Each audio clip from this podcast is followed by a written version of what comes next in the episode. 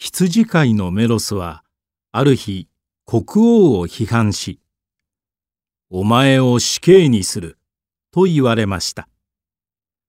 メロスは死ぬ覚悟はできている。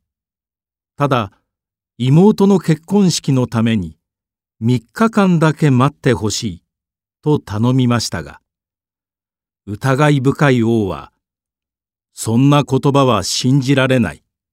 そのまま逃げるのだろうとメロスを信じませんでした。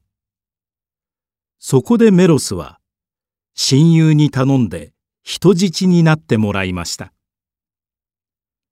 もしメロスが逃げたら親友が代わりに殺されるのです。メロスは遠く離れた村に急いで戻って妹の結婚式を行いました。祝いの宴が終わって約束の日になりました。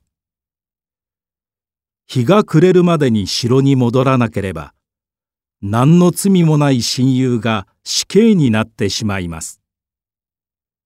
メロスは戻れば自分が殺されると分かっていても自分を信じてくれた親友のためにさまざまな困難にも負けず必死に走りました。